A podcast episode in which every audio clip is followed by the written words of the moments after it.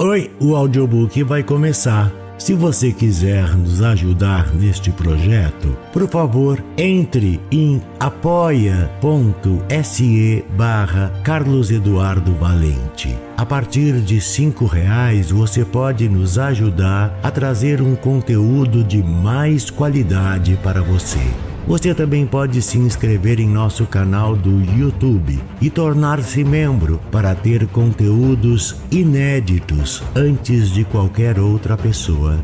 Espero que gostem do que vão ouvir. Um grande abraço a todos. Use seu fone de ouvido para uma maior imersão. Do narrador Carlos Eduardo Valente. Contato carlão50 arroba gmail.com Os objetos de Lígia Fagundes Teles. Finalmente pousou o olhar no globo de vidro e estendeu a mão. Tão transparente, parece uma bolha de sabão, mas sem aquele colorido de bolha refletindo a janela tinha sempre uma janela nas bolhas que eu soprava. O melhor canudo era o de mamoeiro. Você também não brincava com bolhas? Hein, Lorena? Ela esticou entre os dedos um longo fio de linha vermelha preso à agulha. Deu um nó na extremidade da linha e com a ponta da agulha espetou uma conta da caixinha ninhada no regaço. Enfiava um colar que foi? Como não viesse a resposta, levantou a cabeça. Ele abria a boca, tentando cravar os dentes na bola de vidro, mas os dentes resvalavam, produzindo o som fragmentado de pequenas castanholas. Cuidado, querido, você vai quebrar os dentes. Ele rolou o globo até a face e sorriu. Aí eu compraria uma ponte de dentes verdes como o mar com os seus peixinhos, ou azuis como o céu com suas estrelas. Não tinha uma história assim? Que é que era verde como o mar com os seus peixinhos? O vestido que a princesa mandou fazer para a festa. Lentamente ele girou o globo entre os dedos, examinando a base pintalgada de cristais vermelhos e verdes como um campo de flores. Para que serve isso, Lorena? É um peso de papel, amor. Mas não está pesando em nenhum papel, estranhou ele, lançando um olhar à mesa. Pousou o globo e inclinou-se para a imagem de um anjo dourado, deitado de costas, os braços abertos. E este anjinho, o que, que significa este anjinho? Com a ponta da agulha, ela tentava desobstruir o furo da conta do coral. Franziu as sobrancelhas. É um anjo, ora. Eu sei, para que serve? Insistiu. E apressando-se antes de ser interrompido, veja, Lorena, aqui na mesa, este anjinho vale tanto quanto o peso de papel sem papel, ou aquele cinzeiro sem cinza, quer dizer, não tem sentido nenhum. Quando olhamos para as coisas, quando tocamos nelas, é que começam a viver como nós, muito mais importantes do que nós, porque continuam. O cinzeiro se torna cinzeiro porque recebe a cinza. O vidro pisa o papel e se impõe. Esse colar que você está enfiando é um colar ou um terço? Um colar. Podia ser um terço? Bem que podia. Então é você que decide. Esse anjinho não é nada, mas se toco nele vira anjo mesmo, com funções de anjo. Segurou com força pelas asas. Quais são as funções de um anjo? Ela deixou cair na caixa a conta obstruída e escolheu outra. Experimentou o furo com a ponta da agulha. Sempre ouvi dizer que anjo é um mensageiro de Deus. Tenho então uma mensagem para Deus, disse ele e encostou os lábios na face da imagem. Soprou três vezes cerrou os olhos e moveu os lábios murmurejantes. Tateou-lhe as feições como um cego. Pronto, agora sim. Agora é um anjo vivo. E o que foi que você disse a ele? Que você não me ama mais.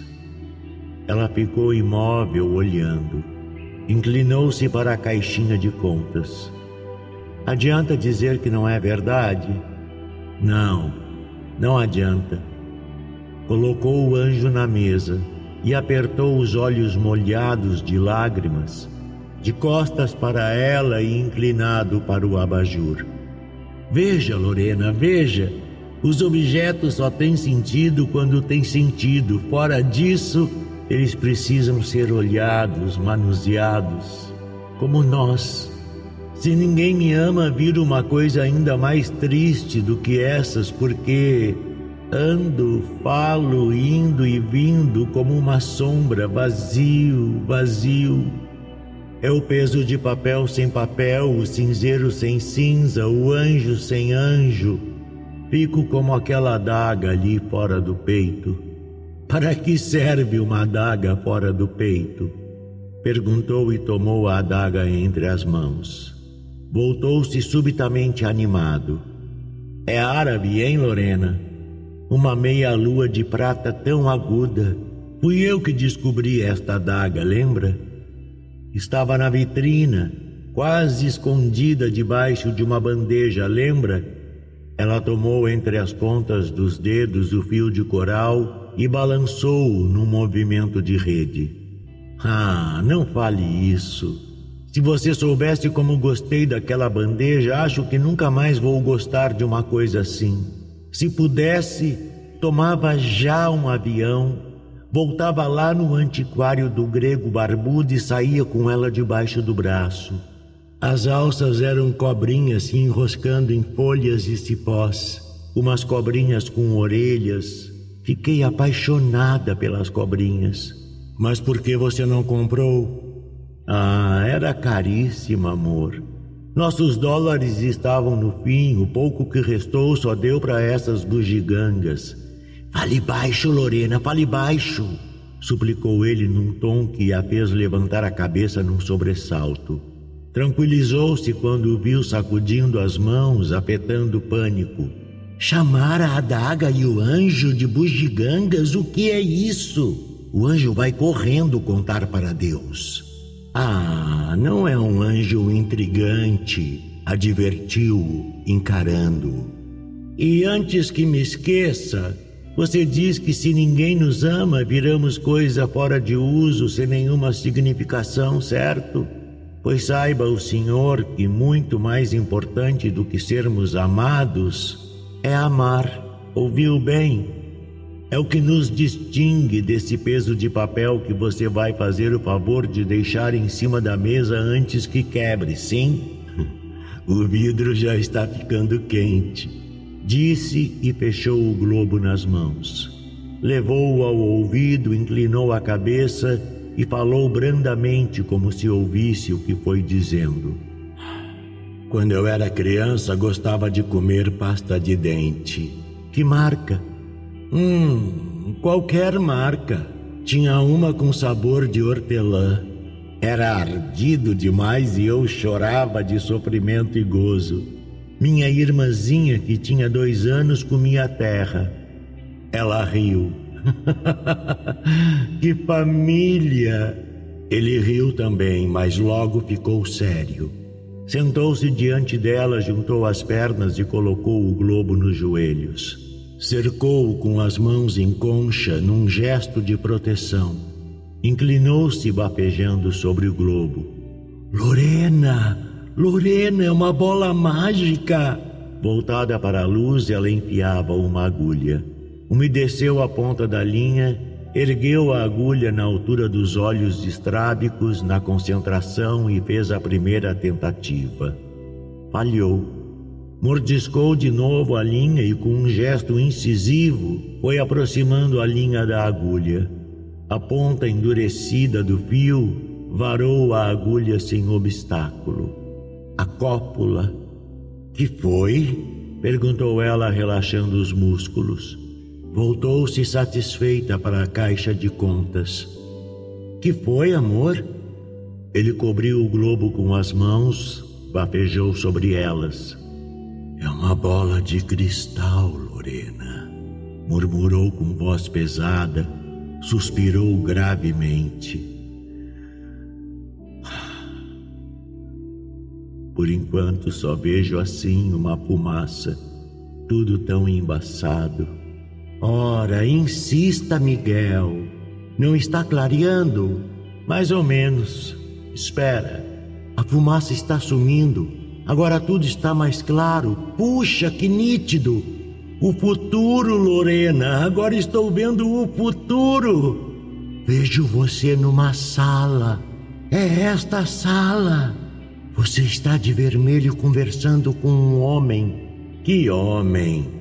Espere, ele ainda está um pouco longe. Agora vejo. É seu pai. Ele está aflito e você tenta acalmá-lo. Por que está aflito? Porque ele quer que você me interne. Mas você está resistindo, mas tão sem convicção. Você está cansada, Lorena querida. Mas diz que eu estou melhor, que estou melhor, que estou melhor que.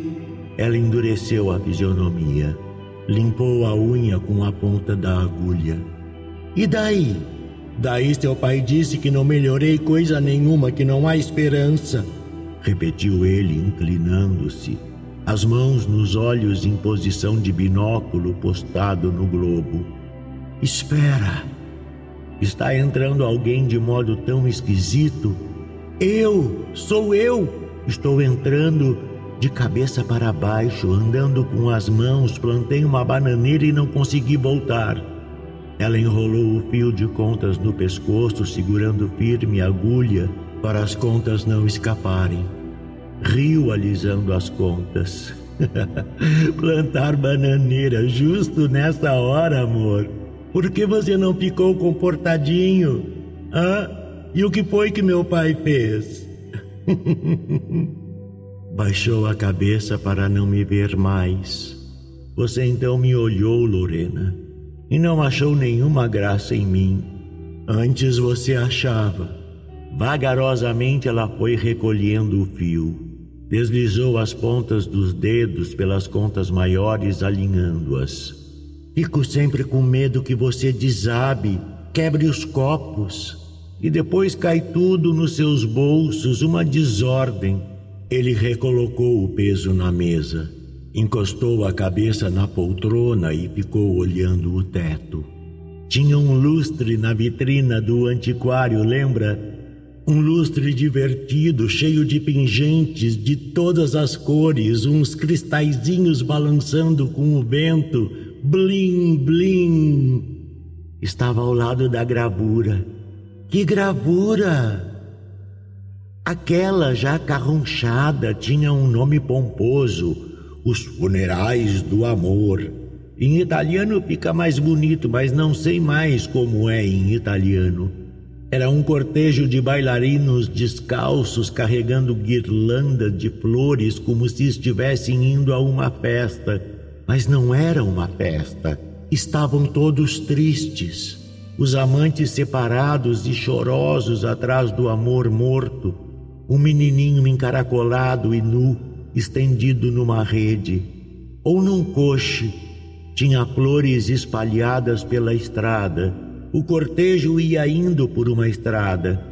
Um fauno menino consolava a amante tão pálida, tão dolorida. Ela concentrou-se. Este quadro estava na vitrina, perto do lustre que fazia blim, blim, blim. Não sei, mas assim como você descreveu, é triste demais. Juro que não gostaria de ter um quadro desses em casa. Uh -uh. Mais triste ainda era o anão.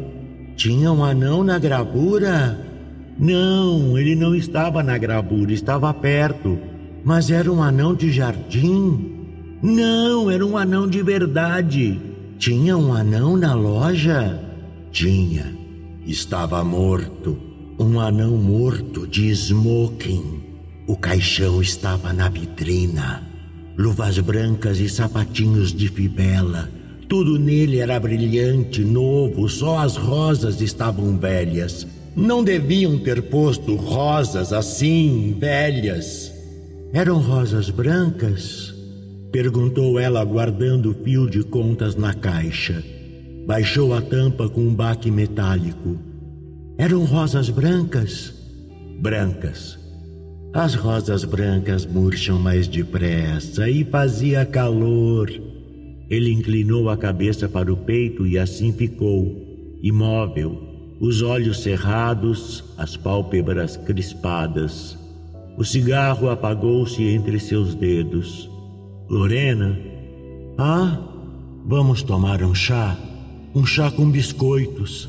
Quero biscoitos! Ela levantou-se, fechou o livro que estava lendo. Ótimo! Faço o chá! Só que o biscoito acabou. Posso arrumar umas torradas, bastante manteiga, bastante sal. Hã? Eu vou comprar os biscoitos, disse ele, tomando-lhe a cabeça entre as mãos. Minha linda Lorena, biscoitos para minha linda Lorena. Ela desvencilhou-se rápida. Vou pôr a água para ferver. Pegue o dinheiro, está na minha bolsa. No armário? Não, em cima da cama, na bolsa verde. Ele foi ao quarto, abriu a bolsa e ficou olhando para o interior dela.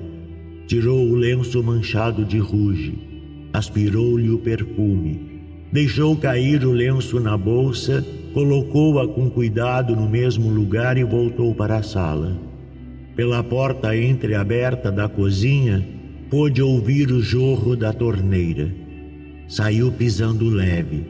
No elevador evitou o espelho Ficou olhando para os botões, percorrendo com o dedo um por um até chegar ao botão preto com a letra T, invisível de tão gasta. O elevador já descia e ele continuava com o dedo no botão sem apertá-lo, mas percorrendo-o num movimento circular, acariciante. Quando ela gritou, só seus olhos se desviaram na direção da voz vinda lá de cima e tombando já meio apagada no poço. Miguel! Onde está a adaga? Está me ouvindo, Miguel? Onde está a adaga? A adaga! Ele abriu a porta do elevador. Está comigo. O porteiro ouviu e foi se afastando de costas. Teve um gesto de exagerada cordialidade. Uma bela noite. Vai passear um pouco? Ele parou, olhou o homem, apressou o passo na direção da rua.